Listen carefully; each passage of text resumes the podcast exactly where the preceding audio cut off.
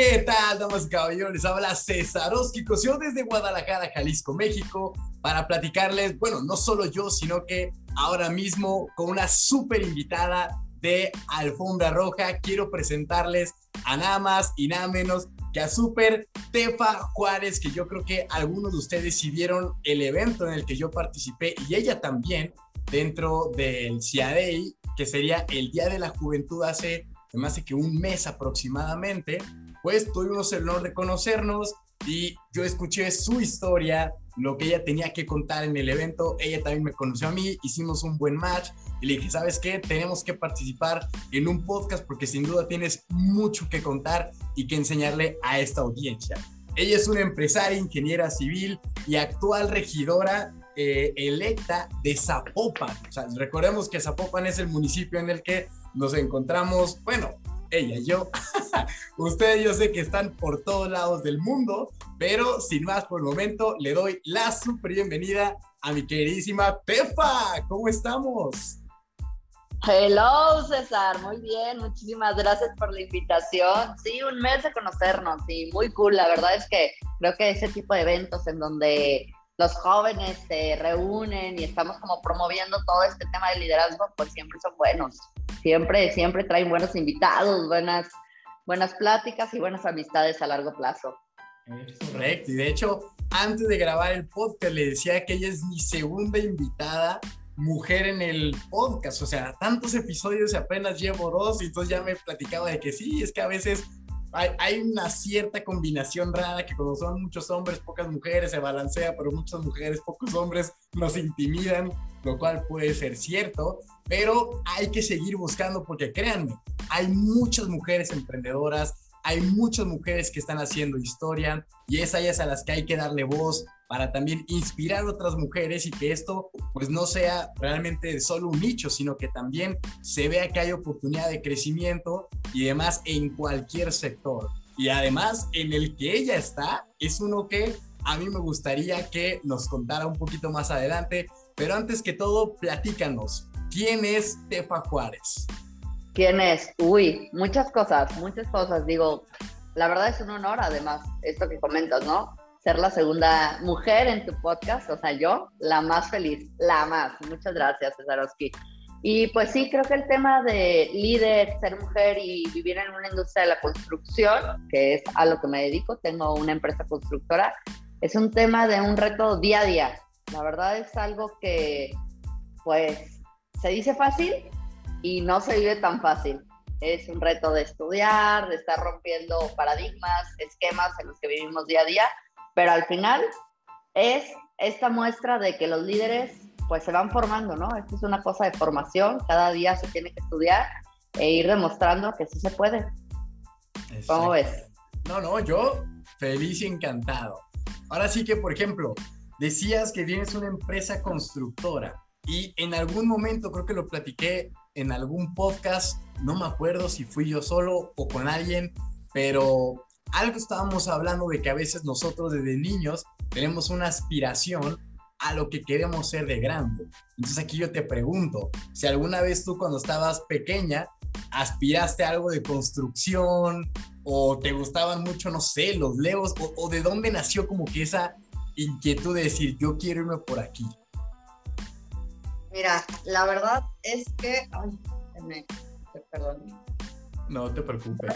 el tema de construcción siempre dije que iba a hacer todo menos ingeniero civil. Primera, así, primera de vida. Dije todo menos lo que mis papás hacen. Los dos son ingenieros civiles, papá y mamá. Entonces yo decía, no, yo no puedo vivir esta vida. Él y ellos eran súper trabajadores.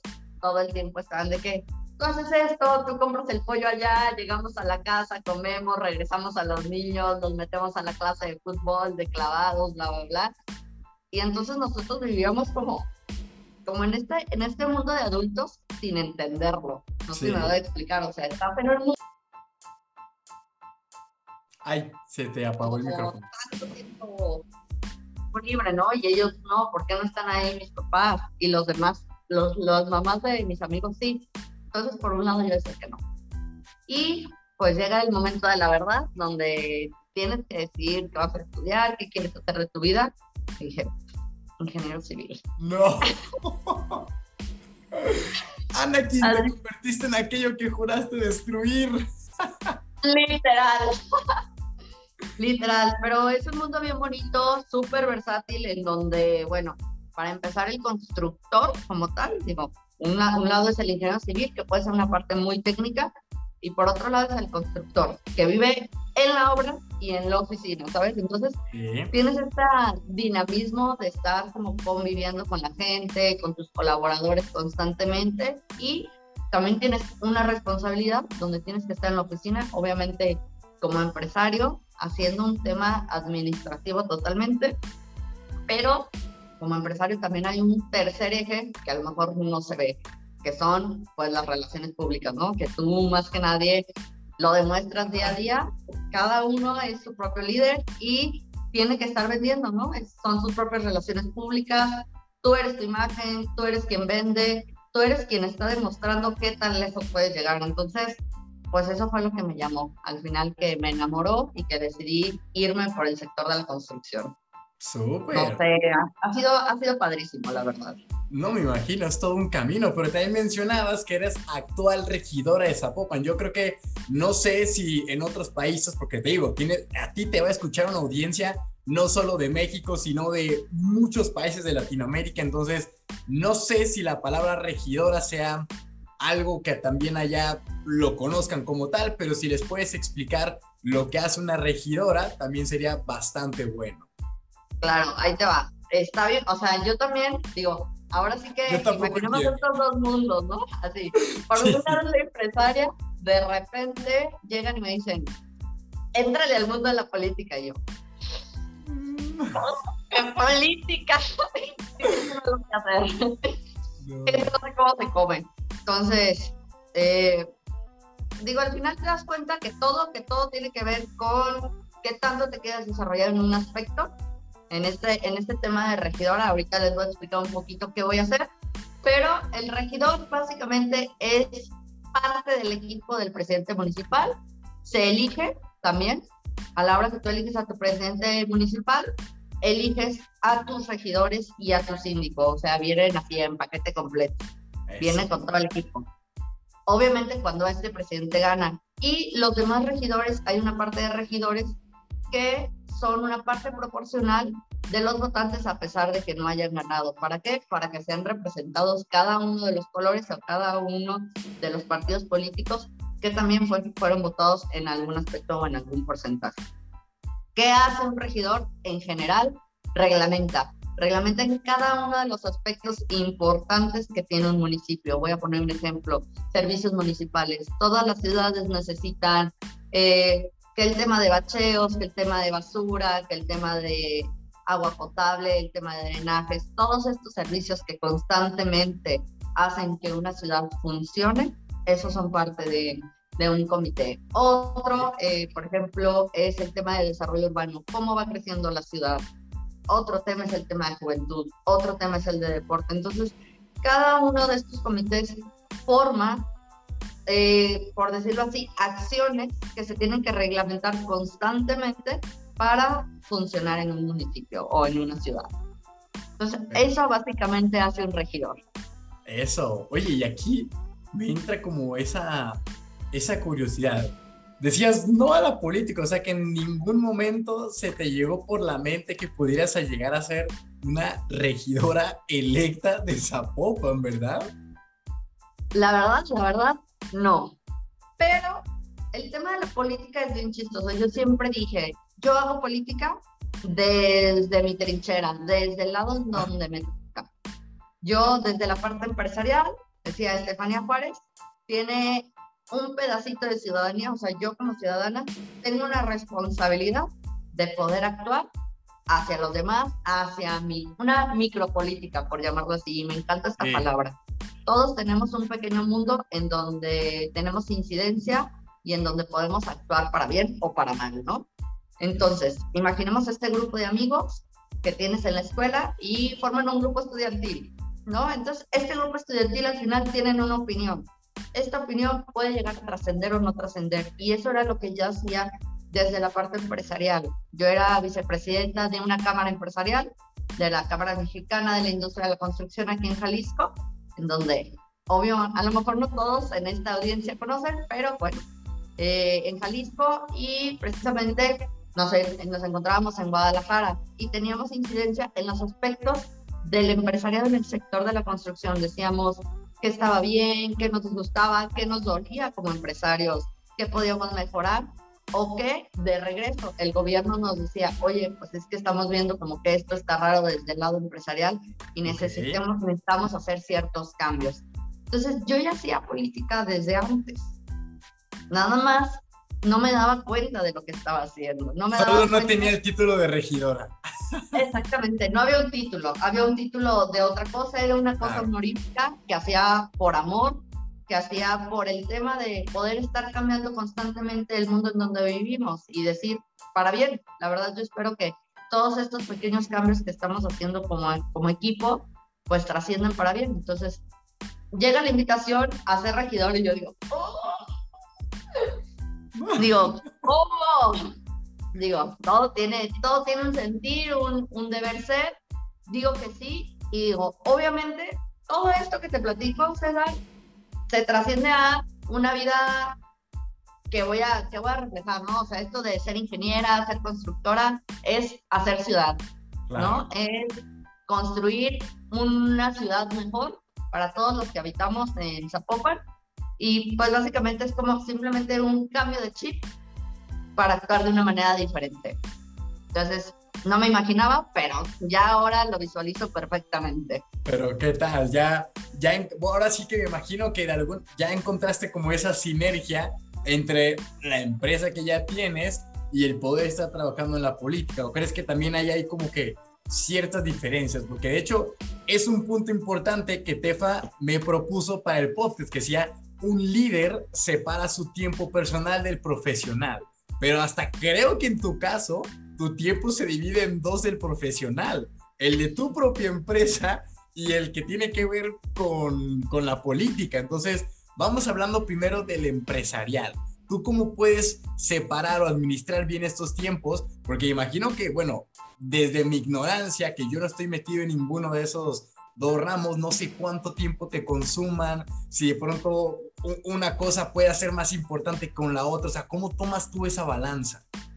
Y te la voy a regresar la pregunta, ahí te va, te voy a platicar una anécdota bien chida, que, que yo la platico como, no importa qué sector vivas, en qué industria te manejes, al final el separar lo empresarial, a lo mejor de lo personal, se vuelve complejo. En mi caso, soy una segunda generación de una empresa familiar mis papás, pues obviamente son, son los dueños.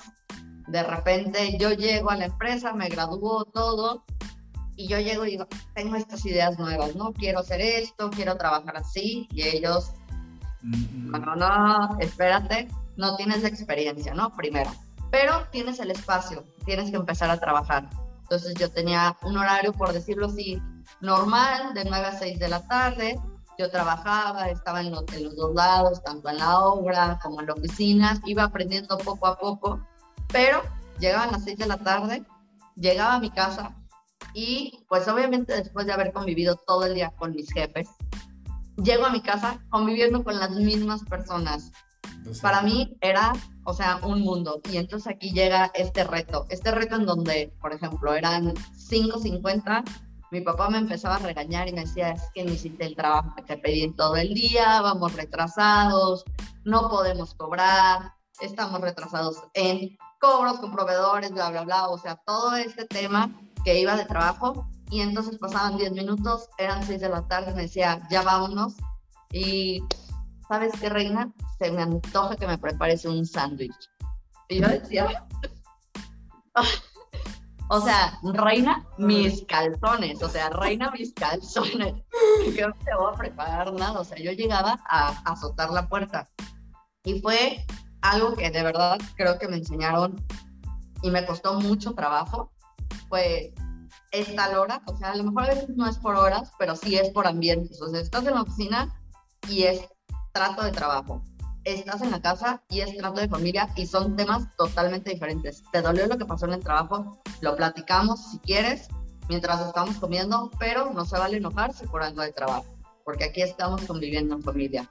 Entonces, esta separación, bueno, a mí me sacó ganas, me dejó calva, me salieron arrugas, o sea, todo, todo, todos los corajes habidos y por haber pasaron, pero sí les agradezco muchísimo porque al hoy por hoy entiendo, por ejemplo, que nada es personal. O sea, esto de, de nada es contra ti, lo aprendí, lo aprendí en casa, ¿no? Lo aprendí en la oficina y lo aprendí con mi propia familia porque era esto, o sea, era podemos estar, nos puede estar yendo mal en el trabajo, pero no significa que nos esté yendo mal en la familia. Claro. Son cosas totalmente distintas y a la hora que lo puedes manejar, fortaleces los lazos muchísimo. Digo, hay quien no lo logra, definitivamente sí es algo muy difícil, pero yo lo aprendí desde ahí y creo que se puede manejar en diferentes aspectos. Digo, y ahí es donde te regresa la pregunta, no sé cómo lo viste tú, no sé, ¿cómo lo has vivido desde el aspecto, no sé, desde que tenías que hacer tu primer viaje, ¿no? Y a lo mejor tenías 16, 17 años y con permiso, me voy con personas bien extrañas, este, vamos a hablar de criptomonedas, de algo que ustedes ni siquiera entienden, pero pues deseenme suerte porque aquí estoy generando dinero, no sé. No, es que, de hecho, llego a decir, ¿cómo supiste? Ya me acordé que lo platiqué ahí en el evento, ¿verdad? Que saqué yo la tarjeta y vámonos, que ahora es cuando, y ya después pido perdón y después permiso, cabrón. Pero, pues, imagínate, yo creo que por ese lado, pues, mm, no, era algo así como muy distante el decir, tengo que ponerlo personal con el negocio. Más bien, eso lo empecé a vivir tiempo después. Y de hecho tengo un podcast, uno que saqué hace, me hace como un mes, dos meses, que yo platico justamente esto, en la, en la razón en la que, por ejemplo, hace, ahorita ya no, pero sí hubo una etapa de mi vida en la cual lo que yo intentaba hacer me estaba enfocando tanto en el dinero, o sea, en leer. Yo compraba la semana, no me vas a creer, pero llené un librero de pues, de un montón de libros a que decía, wow, voy a leer este. Y cuando estaba terminando uno, no manches, es que tengo que tener ese. Y compraba y compraba y compraba libros y libros y, un montón de cursos. Y yo quería devorarme el mundo. Y entonces me decían mis amigos, hey, pues vámonos de, de, fiesta, ¿no? Y yo, pues no, ahorita no. Les inventaba una excusa de, ah, no estoy, o ni les contestaba. Y yo en un momento, pues decía, yo en lo mío, yo he enfocado y listo, yo sé el resultado que voy a obtener en ese momento, pues digamos que no, no, no visualizaba lo que en un mediano, la, o sí, en mediano plazo podía traer consecuencias, y hasta con mi familia, que era el caso de que algunos amigos ya ni siquiera me hablaban, ya ni me ponían de, oye, que yo les decía, oye, ¿qué hay? No sé, un, viernes que de plano sí no tenía nada que hacer, y yo, bueno, o sea, antes del COVID, obviamente, pues, ¿qué hay que hacer, no? No, pues ya ni me contestaban y yo, bueno, pues que les estoy viendo que salieron, mis, güey, pues nunca vienes, ya, ya ni vas, ¿para qué te invitamos? Y yo, claro. Lo mismo me pasó, por ejemplo, con, con, con mi pareja, con mi novia, entonces también como que yo dije, madre mía, o sea, estoy dejando, o sea, me estoy enfocando mucho en esto, que digo, es mi negocio, mi trabajo, está bien, pero tampoco puedo justificarlo y, y de alguna forma descuidar los lazos familiares, personales, de amigos o hasta personal. De hecho, en la plática que tuvimos, alguien nos hizo una pregunta de cómo manejan la cuestión personal y de tiempos, y yo les decía que yo tengo dos celulares, ¿sí? Un celular es meramente de trabajo. Este celular está activo de lunes a viernes hasta las 10 de la noche. Y este está activo cuando yo estoy fuera de la casa y en fines de semana. Entonces, así uno, te digo, a la mala le toca aprender, ¿sí? Ya cuando empieza a perder amigos y luego volver y, a recuperar relaciones o hasta solo tú estar sentado en tu casa sin hacer nada que uno necesite ese descanso, es cuando se da cuenta de que sí lo tienes que hacer, pero a mí me tocó hasta que ya estaba yo en un, en un nivel muy extremo, pero pues sí, ahí, ahí llegó, entonces, dentro del lado empresarial, y personal, ¿cuál ha sido, en tu caso, uno de los mayores, pues, digamos, retos? Ya no tanto el de la empresa, sino como regidora. Mira, bueno, como regidora la verdad es que todavía no he empezado, eh, pero yo creo que lo que más me ha costado es, una, yo creo que es separar el tiempo, ¿no? De repente te gana una agenda con la otra, o sea, eso ahora sí, ahora sí que es imposible y tienes que empezar a priorizar.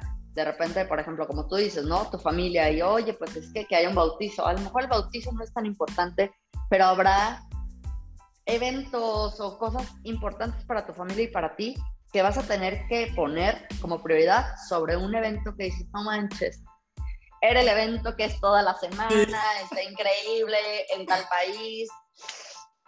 Y decir, bueno, los dos son importantes, pero a veces la parte donde hay relaciones entre personas, donde hay amor y donde dices, esto es lo que me importa, más allá de qué tanto pueda crecer empresarialmente, o como regidora o así, esta es mi familia y esto es uno de mis pilares y no lo puedo dejar caer por otro evento, pues adelante, ¿no? O sea, te digo, se vuelve imposible. Hay un momento en donde se juntan estos dos eventos importantes y tienes que tomar una decisión. Que también es algo que yo creo que, que vale muchísimo, es con las, con las personas, o sea, tanto tu familia, amigos, novia, novio, lo que sea, que, que estén en tu vida, tienen que entender también que va a haber momentos que aunque sean ellos tu prioridad, habrá algo que no vas a poder sobreponer. O sea, me explico, o sea, este evento a lo mejor tú eres ponente, ¿no? Tú, César, vas a estar de ponente y no hay manera en donde, aunque tú quieras poner a tu familia primero, pues lo vayas a poder hacer, ¿no? Entonces, eso para mí es lo más complicado porque no tiene un manual. O sea, nadie te dice a lo que te vas a enfrentar. Para mí es lo más difícil. No sé para ti qué es lo más así, lo más complejo.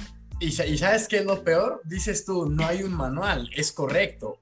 Y, aunque yo te lo diga, aunque alguien no lo cuenta, aunque tú no leas en un libro, o, que escuches este podcast y tú digas, bueno, ojalá y, más bien voy a conseguir a seguir todos esos tips para que no me ocurra y mantener un equilibrio, lo más probable es que pierdas el equilibrio y hasta que tú personalmente no te toque vivirlo, vas a decir, madre mía, ahora sí ya, ya caí en cuenta. O sea, yo le digo a la gente que es como cuando en el mercado cripto operamos y por más que yo te diga, güey, no te sobra palanques, no uses el 100% de tu capital, tú dices, pero nunca me ha pasado nada, más bien con cuidado. Y hasta que te pasa, Dios mío, ahora sí ya, ya no lo vuelvo a hacer.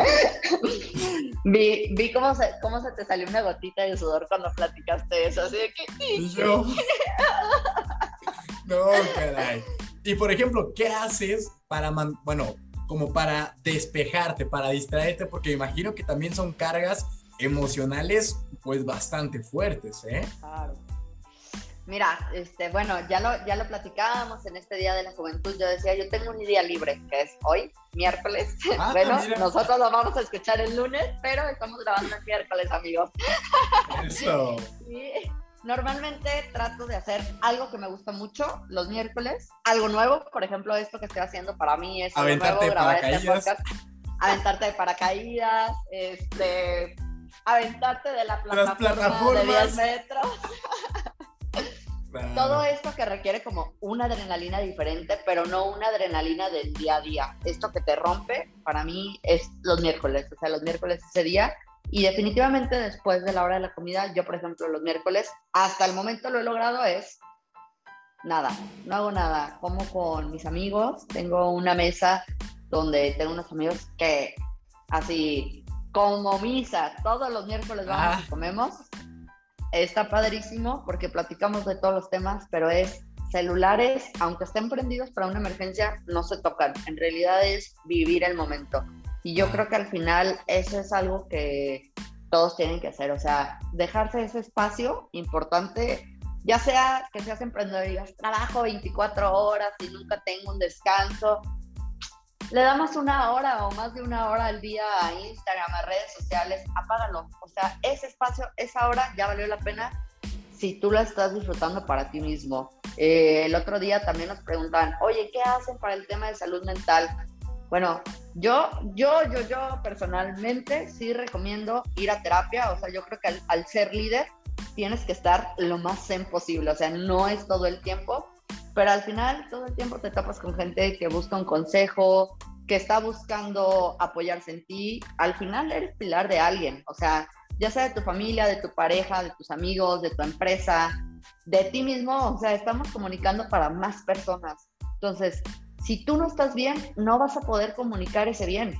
Entonces, si necesitas terapia, así sea para lo mínimo, así este nudo que no puedes resolver de un problema que tú crees que es X, ve a terapia. O sea, hay profesionales que se encargan de decirte, César, estás bien, nada más necesitas darle calma. Oye, Solo descansa, siéntate a ver Netflix un día y despreocúpate de todo. Oye, César, la verdad es que se me hace que no estás yendo por el camino correcto, te me estás divagando, no estás proyectando quién eres en realidad normalmente. Regresa, vete para acá, ¿sabes? Entonces, creo que es lo más importante y digo, creo que tú y yo vivimos como en mundos totalmente distintos a pesar de vivir en la misma ciudad, a pesar de ser de generaciones similares. No sé cómo has vivido tú ese tema, el tema de cómo separarlo, cómo desconectarte y cómo dar este, esta pausa a tu vida en tu día a día. Mira, algo que tú mencionabas es bastante cierto, el que si tú no estás bien, ¿cómo quieres poder ayudar a los demás? Porque tú terminas siendo un reflejo de ellos o peor aún, o sea, si, si tú realmente no estás al 100, pues ¿cómo esperas que los demás puedan tomar tus mensajes o entenderlo de la misma manera? Y, esto es algo, la verdad, importante y que tiene su peso, ¿eh? Porque hay gente que me dice, oye, ¿cómo le haces pasar todo el tiempo con energía? Y yo, mano, es que todo el día no estoy con energía. o sea, cuando me toca estar, a mí me vas a ver feliz, platicando, emocionado, transmitiendo eso, pero esos son momentos, ¿sí? O sea, no es como que me levante y empiece un cuento de hadas y los pájaros salen de mi cama y entonces yo salgo y el sol me saluda. No, no, no, yo me levanto y ¡uh! Dios mío, ¿qué acaba de pasar, mano? Pues me empiezo a reactivar y así como a ver qué onda. Y es algo divertido. Yo como que el estar con personas me llena a mí de energía. Yo cuando estoy, o sea, no en comunicación, yo normalmente estoy así. o sea, sin nada, que, sin nada que esperar ni hacer. Y cuando ya empiezo a platicar, me lleno, me lleno y eso es lo que puedo transmitir. Entonces, pero obviamente les digo, tiene esos momentos en los que uno recarga las baterías, se pone al 100 y listo. Yo en mi caso no voy a terapia, yo creo a veces a mí mis terapias son los juegos. O sea, yo me pongo a jugar Clash Royale, Clash of Clans y ahí saco mi ira, mi furia, gano, pierdo, me enojo más. Entonces, para mí, cada quien tendrá su forma de, de hacer sus terapias. Hay gente que diga, a mí me gusta ir con un psicólogo, a mí me gusta solo salir a caminar, a mí me gusta reflexionar, meditar. Está bien, el chiste es que sí tengas ese momento. En eso sí, concuerdo con, con Tefa, ¿sí? Que tienes que llegar a un punto en el que, a ver, te, te pares tú mismo y digas, a ver, a ver, ¿qué está pasando aquí? ¿Voy bien? ¿Voy mal? Te digo, a veces, si es necesario que alguien te lo diga, pues ve. Pero si tú puedes de pronto descubrirlo y puedes trabajarlo, pues qué mejor manera, porque nadie más te lo va a decir perfectamente más que tú, ¿sí? Entonces, yo creo que también le he hecho por ese lado y, y también, por ejemplo, cuando estamos de pronto operando, que le digo a las personas, oigan, ¿saben qué? Tú vende, tú termina de comprar y ponte a ver Netflix. Me dicen, ¿qué? Sí, mano, ya ni te metas al mercado, ya ni hagas nada, porque el estar ahí te va a estresar. Tú ya relájate, compadre, ya la hiciste. Ganaste. Ah, ya el dinero, ya el dinero ya lo metiste. Pues sí, güey. ¿Qué, qué, más puedes hacer? Es que es bien chistoso. La gente compra o hace algo y se queda así. A ver, o sea, viendo cada tres segundos y no manches, ya viste, subió 10 centavos y yo, pues sí, y lo más probable es que en una hora te baje un dólar, güey, o sea, pues ya te digo el futuro si quieres. Entonces, también otra cosa que no sé si tú lo hagas, pero esto es algo sumamente importante, es que cada logro pueda recompensarlo, ¿sí? No sé si de pronto tú cuando llegas a una meta, te, premias de alguna forma, o sea, no sé, que te, das un lujito de voy a, comer eso, voy a cenar con estas personas, o no sé, me compraré algo. Yo es algo que he estado aplicando últimamente, es decir, yo cada que cumplo una meta que me he puesto, pues, o sea, ya tengo visualizado el regalo, ¿no? Entonces llego y listo. Entonces, si yo quiero otro regalo, pues tengo que hacer el doble de lo que fue esa meta, ¿sí? O si quiero uno más grande, pues tiene que ser proporcional. Entonces, esto a mí me genera esas ganas de seguir yendo por más y más y más. No sé si tú has hecho algo por el estilo. Fíjate que yo hago algo un poquito diferente. Ahí te va. Yo creo que todos los días, digo, sabemos que todos los días tenemos como micrometas, ¿no? O sea, metas a corto plazo de que lo que queremos cumplir y así. Entonces, trato de todas las semanas hacer algo para sentirme bien en lo que estoy haciendo. O sea, puede ser algo, por ejemplo, como arreglarme las uñas. Que dices, bueno, pero lo necesitas. Sí, ah. pero lo digo, lo necesitas porque vendes una imagen, ¿no? Al final de cuentas, no sé, te tienes que cortar el cabello, te tienes que peinar, te tienes que maquillar. Digo, a ver, ¿qué es lo que me gusta de todo esto y qué es la imagen que quiero proyectar? Entonces, estos son como mis pequeños como premios, no es como, ay, me compré las uñas, ¿no? No, pero son esos, exacto, es eso, sí, que a ti te hace sentir bien. Claro, totalmente. Oye, te tengo una pregunta ahorita que estabas diciendo de que, oye, que cuando la gente te aconseja y tú le estás diciendo que, oye, brother, ya descansa. ¿Qué tan frecuentemente, o sea, aceptas un consejo de alguien, hace cuenta, personal para lo profesional? Ahorita que decíamos de que dos mundos diferentes, una sola persona. ¿Qué tan frecuente hace cuenta? Pero ¿cómo un que un consejo personal a, profesional? O sea, que alguien... un consejo de una persona, de cuenta, tu familia o tu novia, y que te diga, oye César, es que, ¿sabes qué? Estoy viendo que te hace falta en tu podcast hablar más lento. y tú de que, madre, o sea, no sé. ¿Qué me quieres decir con eso? Eh? ¿Qué quieres decir? esa crítica. no, yo... recibir una crítica de tu trabajo, pero gente que no tiene que ver a lo mejor con tu mundo laboral? Bueno, es, mm, oye, hasta puede ser el, gran Bitcoin con Tefa Juárez, ¿eh? No, brutal. Mira, yo claro que siempre estoy abierto a escuchar eh, muchas críticas que obviamente son constructivas a final de cuentas, ¿sí? Para mejorar en lo profesional. Yo creo hay veces, no te voy a mentir, que a veces sí me las paso por el, por el arco del triunfo, pero porque yo sé que me lo están diciendo desde un punto de vista que no entienden. ¿Sí? Por ejemplo, que de pronto, no sé, esto creo que una vez me pasó con, con, con mi papá, que me decía, oye, todo lo que subes a tus, a tus historias, porque antes yo subía muchas más historias de las que hago ahorita, porque ahorita ando metido en unos proyectos que pues ando así medio atoradón, pero yo antes era historias a más no poder, entonces subía de las criptos, les daba unos consejitos, unos tips, operar el mercado y luego yo porque he estudiado de marketing digital y sé cuál es la atracción que tiene Instagram, o sea, el engagement, tú necesitas algo de lujo. O sea, cuando te digo de lujo es de pronto mostrar algo lujoso para que Instagram diga, ah, esto se lo voy a mostrar a más personas. Y entonces eso hace que mi historia le aparezca a muchas más y puedan ver el contenido previo a esa historia.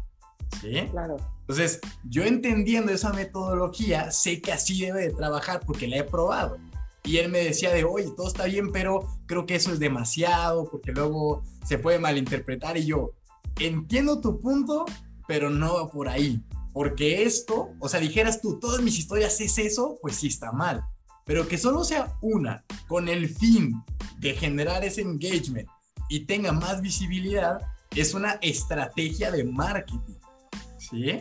Y todo el mundo hace estrategias porque lo que queremos es que te vean.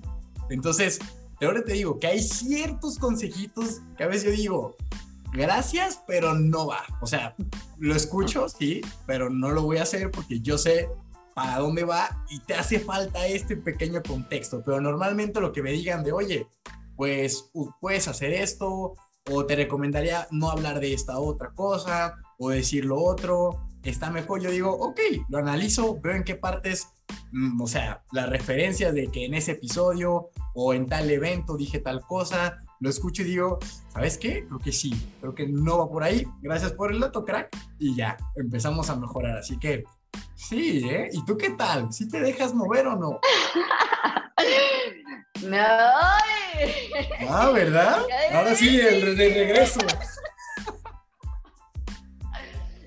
Mira, eh, está muy chistoso. Imaginemos, es que eh, para mí es como literal, sí, tengo como tres burbujas diferentes. O sea, el tema político es uno, el tema familiar es otro que es como bien importante para mí porque al final pues así se mueve mi empresa, ¿no? Entonces, pero cuando dices el familiar, perdón que te interrumpa, ¿te refieres también a la empresa o el familiar solo a familia de, pues familiar, vaya? Es que solo, solo es familia, pero al final ese sí tiene que estar en balance porque si se me cae la familia, ahora sí que la empresa no funciona. al revés, sí. Al revés, sí. O sea, si la empresa no está funcionando, la familia puede estar bien. Pero si la familia no está bien, y era lo que te decía, si tú no estás bien, al final no vas a poder crear bien. ¿Me explico? O sea, al final no vas a poder seguir creciendo y seguir haciendo eh, profits, o sea, creciendo y haciendo ganancias, ¿no? Porque al final la empresa es para eso. No estamos, no estamos buscando solo hacerlo por recreación, estamos buscando generar ingresos, generar riqueza, crecer la empresa, o sea, que sea rentable, ¿no? Al final de cuentas. Entonces sí, la familia es un balance como un, con un poquito más de peso que la empresa familiar. Entonces, sí recibo críticas, pero sí depende mucho del lado de donde venga. O sea, ah. totalmente. Por ejemplo, te voy a decir un ejemplo. En el tema político hay muchas visiones. es como hablar de religión. O sea, eso sí, se, vuelve, se vuelve bien complejo y tienes que recibir todas las ideas, porque al final todas son válidas, pero saberlas canalizar para poderlas expresar a tu manera. O sea, habrá algunas que tú digas, aunque tú digas que eso está bien, yo sigo diciendo que está mal. O sea, la política tiene que ver también mucho con opinión y con el tema de persona. Entonces. Respeto tu opinión equivocada. y ni siquiera, ¿sabes? O sea, son visiones totalmente distintas y decirles, mano, haz de cuenta que yo no soy de tu equipo. O sea, yo le voy a la Chivas y tú le vas a la América. Los dos vamos a jugar fútbol, pero por ahí no va.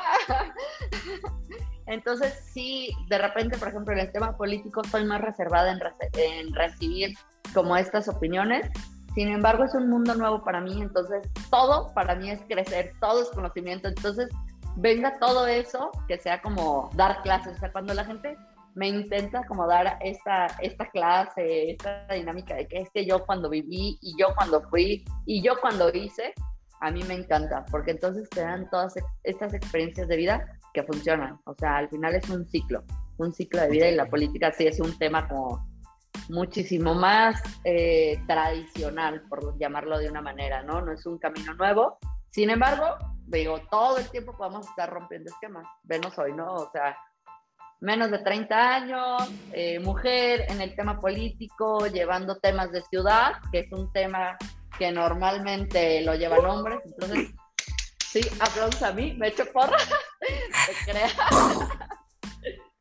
Pero sí, al final pese a que es algo muy tradicional, todo el tiempo se pueden estar rompiendo los esquemas. Para los otros dos, definitivamente creo que el tema de crítica constructiva siempre es bueno.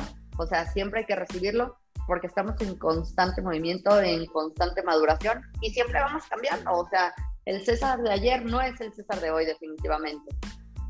Sí, eso, mira, lo que decías de la política, pues digo, tampoco puedo opinar mucho ahí porque son temas que desconozco al 100% y no puedo decir algo es bueno o malo, pero yo pudiera entender que sí, que de pronto en la política tomar unos cuantos consejos pues pueden hasta ser contradictorios para tu carrera, ¿no? O sea, el hecho de que alguien a ti te esté aconsejando, tú no sabes si puede provenir de un, o sea, con intenciones buenas o malas, y tú por decir, ah, aprendo, pues terminas perjudicando o a la vez no haciéndolo, luego decir algo, no sé, se me hace que es un mundo muy, muy complejo, puede ser ahí divertido, de bastante crecimiento, pero sí, también creo que es importante lo que dices. No, no es agarrar consejos por agarrar, de que cualquier persona que te lo diga, ah, gracias y, listo. Creo que también tiene que ver mucho de la persona que te lo dice, ¿sí? Porque estás de acuerdo que no es lo mismo, por ejemplo, que un mentor mío de criptos me diga, oye, si sabes que la verdad es que esa estrategia está pésima. O sea, no va por ahí y mejor cámbiale esto, esto y lo otro y, y puede ser más eficaz. A que un amigo mío que no entiende nada de criptos me diga, no, pues es que esas cosas ni funcionan. Eh, o sea, yo definitivamente sé hacia dónde va a ir mi atención y mis oídos. ¿sí? A este le voy a decir, bueno, sí, está bien. O sea, no, no voy a gastar en mi energía intentando estar de acuerdo o escuchando algo que ni siquiera está dentro de mi nicho, pero sí de alguien que sí. Y aquí te va otra. también creo que tampoco es como que hay que quedarnos al 100% con esa crítica, ¿sí? O sea, que de toda la crítica puedas absorber un, un 10, un 20.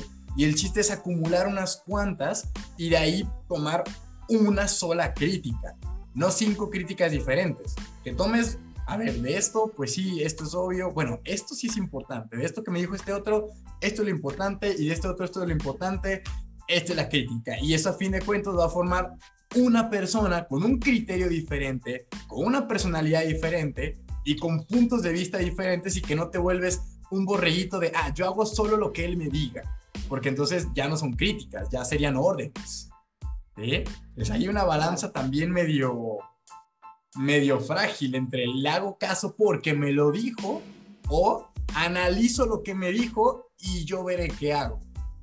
¿Sí? Sí. Entonces, creo que también va, por ahí. Ahora, yo creo que sería importante saber si alguna vez has tenido ciertos mentores que te han marcado, que te han dejado como que esa huella en cualquiera de estos tres caminos, ¿cuáles han sido algunos de ellos que tú has dicho? ¿Sabes qué? Dentro del ramo de, de ingeniero civil siempre me basé un poco por esta persona. En la política, pues sé que eres muy nueva, pero en algún momento tuviste que aprender de alguien para poderte involucrar un poco más en lo que estás por comenzar. Y bueno, ya en lo personal y familiar, yo creo que sabemos que serían un poco los padres o quizás nos sorprendas.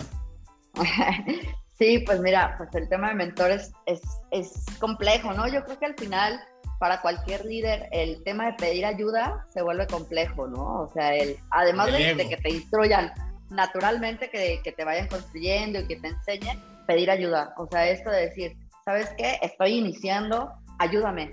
¿Cómo puedo crecer? ¿No? O sea, tanto en el aspecto, ahorita lo voy a mencionar, como profesional, como político, ¿no? A ver, soy nueva en esto y lo acepto, pero ahora, ¿cómo le hago para crecer? Y este mentor que constantemente te va a ayudar a crecer, es decir, soy débil y lo estoy aceptando, ¿no? Como este tema de fragilidad se vuelve, se vuelve, se vuelve difícil. Bueno, al menos para mí es, es bastante difícil.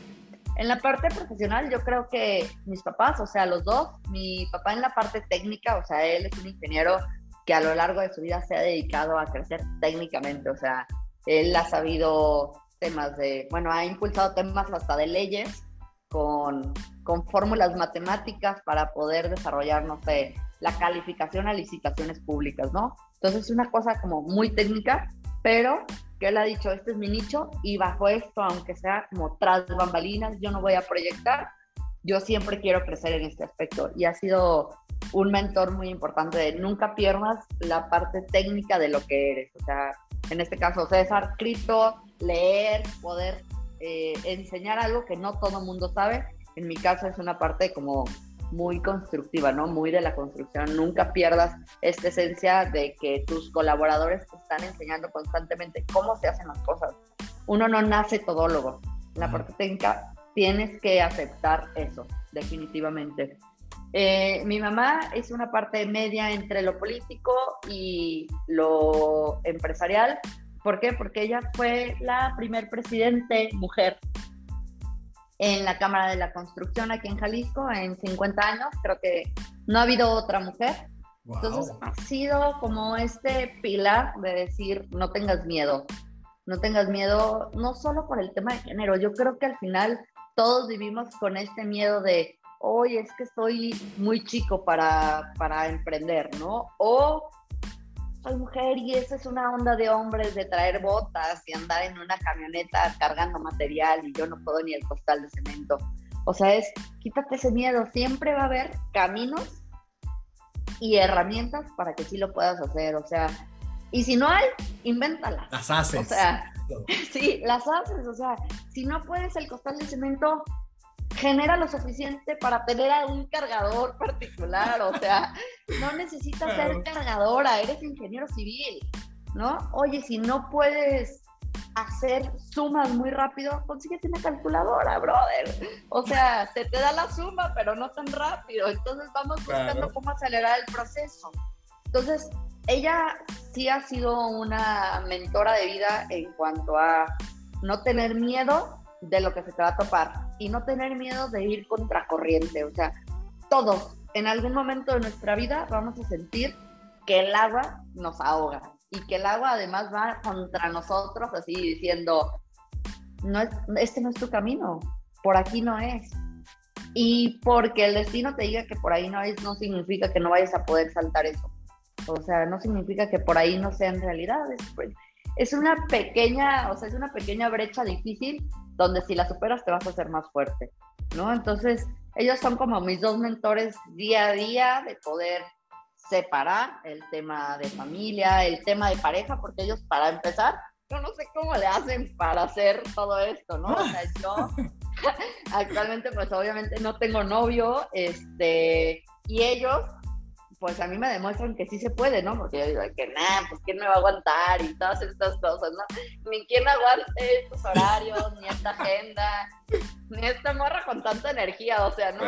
no, Pero los veo, los veo y digo. Entonces sí se puede, hay esperanzas. Todavía hay esperanza.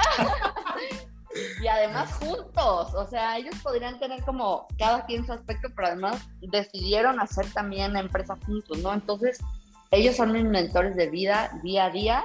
Al final creo que el camino te va topando con diferentes mentores. Tus amigos siempre van a ser un círculo que te van a enseñar que no solo hay un mundo, ¿no? Porque al final creo que así como los mejores amigos hacen cosas totalmente distintas a ti. O sea, por ejemplo, mi mejor amiga eh, se dedica a mercadotecnia y de repente así me dice que es que estoy tomándole foto a unos así a unas hamburguesas en un restaurantillo de que invítame de que vive o sea vives de tomar fotos y comerte lo que le estás tomando fotos de que yo quiero tu trabajo. Digo, son diferentes disculpa yo quiero ser la que come nada más. La que sale en el comercial dándole la mordida Literal, o sea, no sé, por ese lado ella es mi mejor amiga, mi mejor amigo, por otro lado es abogado, y te enseñan que no solo hay un mundo. Y pues en tu día a día yo tengo así como diferentes mentores que en lo técnico siempre me están aconsejando. Definitivamente he decidido juntarme con gente más grande, mis amigos tienen 20, 30, hasta 40 años más que yo y disfruto muchísimo esas pláticas. O sea, disfruto el perderles miedo a envejecer. Yo creo que vivimos, no sé tú, en una generación donde, ay, es que estoy joven y lo puedo hacer todo. Mañana ya no vas a estar joven y no tengas miedo a eso. No tengas miedo a seguir creciendo porque en ese futuro vas a ser más crack, más grande, y vas a tener muchísima experiencia. Entonces vivo día a día disfrutando que si llego a esa edad, si llego, no sé, a los 70, 80 años, que llegue pleno, que llegue con esta energía de decir, disfruté todo lo que hice, con sus altos y sus bajos. Entonces, no sé, esos son, esos son mis mentores día a día, día a día. La verdad es que soy la persona más feliz de rodearme con este tipo de personas. Mira, yo, yo también, eso de los amigos me encantó lo que dijiste, que también tu círculo, aunque es diferente, quieras o no, te van dando muchas lecciones y sabes que yo también, a mí me gusta juntarme con gente mayor que yo. De hecho, en el mundo cripto es, son raros los amigos que tengo de mi edad, ¿sí? O sea, y más porque cuando yo inicié, pues tenía 16, sí, 16 años. ¡Ay, bebé! ¡Chiquito! Y apenas el próximo mes, el 12 de octubre, para que la apunten, ah, mis 21 años. Ya me vuelvo oficial, del mundo. Entonces, imagínate, yo todos los eventos que he ido, cripto, eh, pues hasta de ventas, de liderazgo en, en Zooms y todo, pues es gente que me dobla la edad sin ningún problema, ¿sí? O hasta me la triplican. Pero yo estando con ellos, como tú dices, a mí me encanta porque es como si fuera, hasta me dicen, güey, es que tú ya eres como mi hijo y apréndete esto y esto es lo que yo le diría a mi hijo. Yo, gracias, yo aprender todos sus conocimientos y como esponja. Entonces, pues claro, quizás no digas tú, pues no serán con los que sales de rumba, pero son con los que de alguna forma personalmente te hacen crecer y madurar a un ritmo un poquito más acelerado que te permite ver otras oportunidades. Y de hecho, algo que decías es que a mí sí me da como ese cierto miedo de crecer, ¿no? O sea, no crecer de, ay, me estoy haciendo más viejo, ay, no, las arrugas, es no, no, no. Sino, por ejemplo, que a mí algo con lo que yo empecé y que me ayudó mucho, por eso me dicen el golden boy de las criptomonedas. Porque cuando yo empecé, pues eran un montón de personas de 30, 25, 40 años en tarimas y un chavito de 16 ahí hablando así como, hola. y explicándoles algo tan complejo de una forma muy sencilla. Entonces, yo es lo que he dicho, yo tengo, o sea, que aprovechar ahora, porque sigo teniendo 20, porque en teoría sigo siendo alguien joven, ¿sí? Porque uno dice, ah, eso va a ser siempre.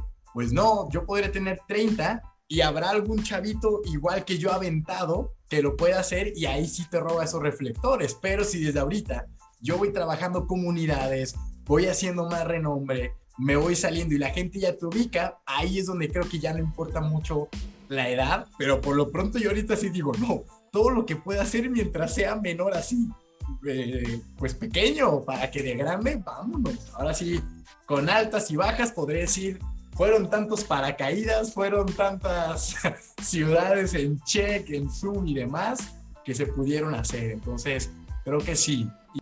Muy bien, damas y caballeros, volvimos, tuvimos un breve corte comercial. De hecho, ya ven que estaba grabando, pero bueno, eh, yo creo que se entendió la idea más que nada, pero ya lo que le estaba comentando era un poquito acerca del último tema. Y pues bueno, a mí, yo más bien me gustaría ver si tienes alguna último consejo, dato que le quisieras dar a la comunidad que te está escuchando acerca sobre el liderazgo, sobre separar los tiempos y llevar una carga pues emocional importante tanto en tu vida personal como en lo laboral. Uy, pues yo creo que, no sé, César, cerrar con un consejo. Amen lo que hacen. Siempre que ames lo que haces en tu vida personal y profesional, siempre vas a tener una herramienta para poder escapar. O sea, al final te vas a ahogar muchas veces, pero vas a tener una puerta de escape todo el tiempo si amas lo que haces. Entonces, nunca dejen de hacer lo que les gusta y si no les gusta, encuentren la manera que les guste para que así puedan seguir creciendo. Si no les gusta, pues que les guste, porque no. Esa me gustó. Y sin duda, sí, hombre, es que si de plano no te gusta, pero un haces así es sufrir. Y lo mejor siempre será pues disfrutarlo, porque si lo disfrutas ya ni se vuelve trabajo, se vuelve algo pues mucho más fluido, que sin duda alguna nos da grandes utilidades. Así que mi querísima Tefa, para mí fue un completo honor haberte tenido en este podcast. Créeme que cuando quieras, esta va a ser tu casa para platicar de todo lo que nos quieras contar. Siempre tendrás esa puerta abierta para absolutamente todo. Yo creo que la comunidad quedará muy encantada estoy seguro que habrá más de una mujer que al escucharte podrá inspirarse, podrá tomar la rienda y decir, ¿sabes qué? Yo estaba haciendo esto, pero quiero dar un paso más adelante, que yo creo que a fin de cuentas es la invitación también de este podcast, ¿sale? Que no solo nos quedemos en una zona donde estamos, sino ir por más, ¿sale? Y además, pues cuidar ese balance entre lo personal, lo profesional, y listo. Y aquí tienen todo un episodio donde hablamos justamente de eso, de la mano de Tefa, que empresaria ingeniera civil, próxima regidora en Zapopan, o sea, una super girl multitask. Entonces, un completo honor. Estaremos aquí pendientes. Ya saben que en la descripción. Ah, otra cosa, ¿dónde pueden seguir? Ah, perfecto. Este, en Instagram como arroba digo, tengo todas las redes, Twitter no lo utilizamos tanto, ahí nada más retuiteamos cosas importantes del día a día en Zapopan, noticias y así. Y Facebook también, Estefanía Juárez Limón, la verdad, agradecerte, César, este espacio y esperemos que tengas muchos DMs todo el tiempo de nuevas mujeres que quieran involucrarse en este podcast, en este programa que vale muchísimo la pena.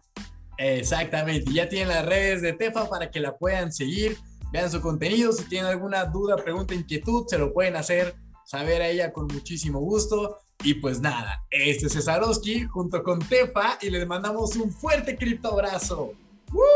¡Criptoabrazo!